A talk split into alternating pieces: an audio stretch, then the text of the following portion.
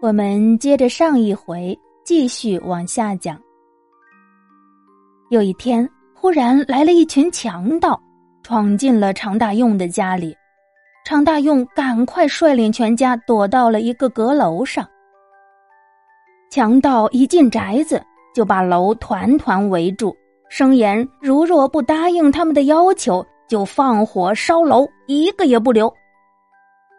常大用壮着胆子问他们到底有什么要求，强盗头子走出来说：“只有两条，第一，听说你们兄弟俩娶的媳妇儿都很漂亮，你让他们俩出来，我们看一看。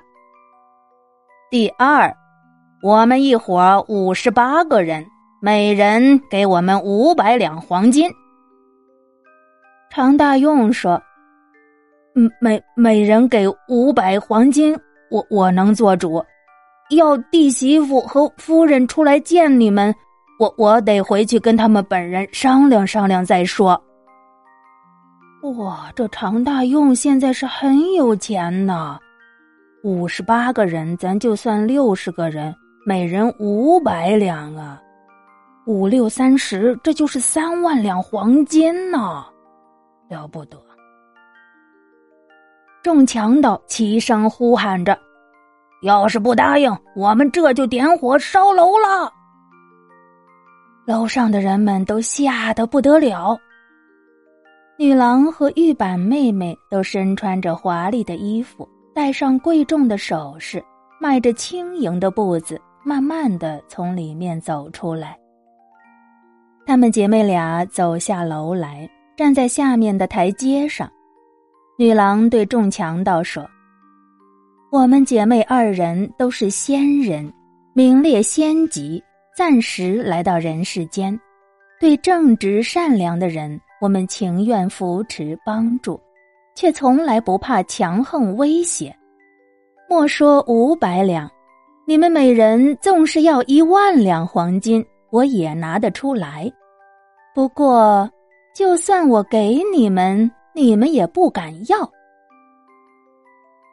强盗们听了这话，又见他们俩飘飘然赛过天仙的美，忙跪下说：“不敢，不敢！我我我们这就走，这就走。”其中有一个却说：“不，不要听他的，他都是骗人的。”女郎和玉板本来要转身上楼了。听了这个强盗的话，就转回身，站在原地，问道：“你想要怎样呢？说吧，现在说也还不晚。”众强盗，你看看我，我看看你，没有一个敢回话的。过了一会儿，女郎手挽着妹妹的手，姐妹俩从从容容上楼去了。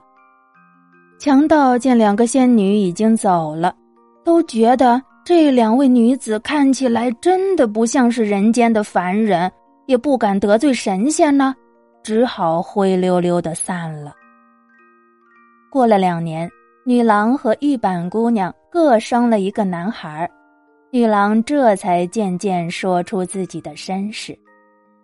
在一次谈话中，她说：“我本姓魏，母亲封为曹国夫人。”常大用有些怀疑，他想：曹州没有姓魏的氏族大家呀。再说了，一个大家氏族的女儿跟人家私奔，家里怎么就不找呢？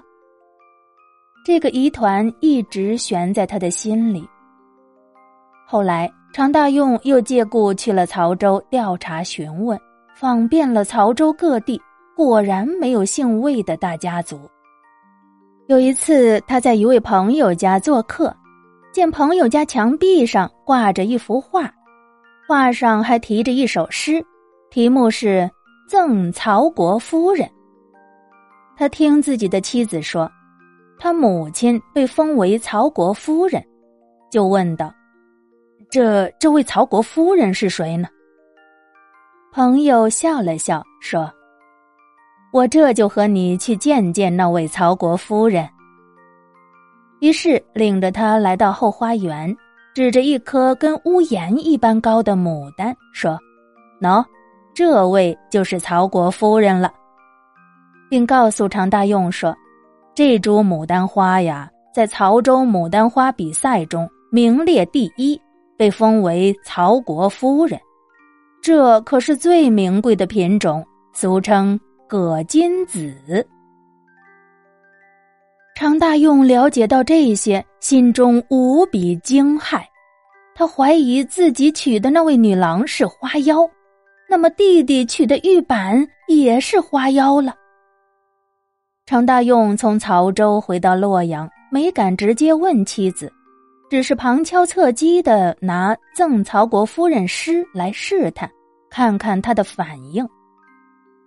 女郎见常大用如此怀疑自己。觉得受到了极大的屈辱，她万万没有想到自己诚心相爱的人竟这样怀疑他。他立即叫人让玉板妹妹抱着孩子过来，自己也把孩子抱在怀中，对常大用说：“三年前感激你真心思念我，我也是真心实意的来报答你。今天被你无端怀疑。”我们也就不能再留在你这里了。说完，便和妹妹一起举起怀中的孩子，远远的抛了过去。两个孩子一落地就不见了。常大用惊慌的回头看时，两位女子也不见了。常大用追悔莫及。又过了几天。两个孩子落地的地方生出了两株牡丹。这两株牡丹长得很快，一夜之间长了一尺多高，当年就开花，一株开紫花，一株开白花，花朵比盘子还要大，比一般的葛金、玉板花瓣更多，颜色也更美丽。几年之后。就长得一丛一丛，十分茂盛。把它分别移到其他的地方，也就变成其他的品种，人们都叫不出它们的名字来。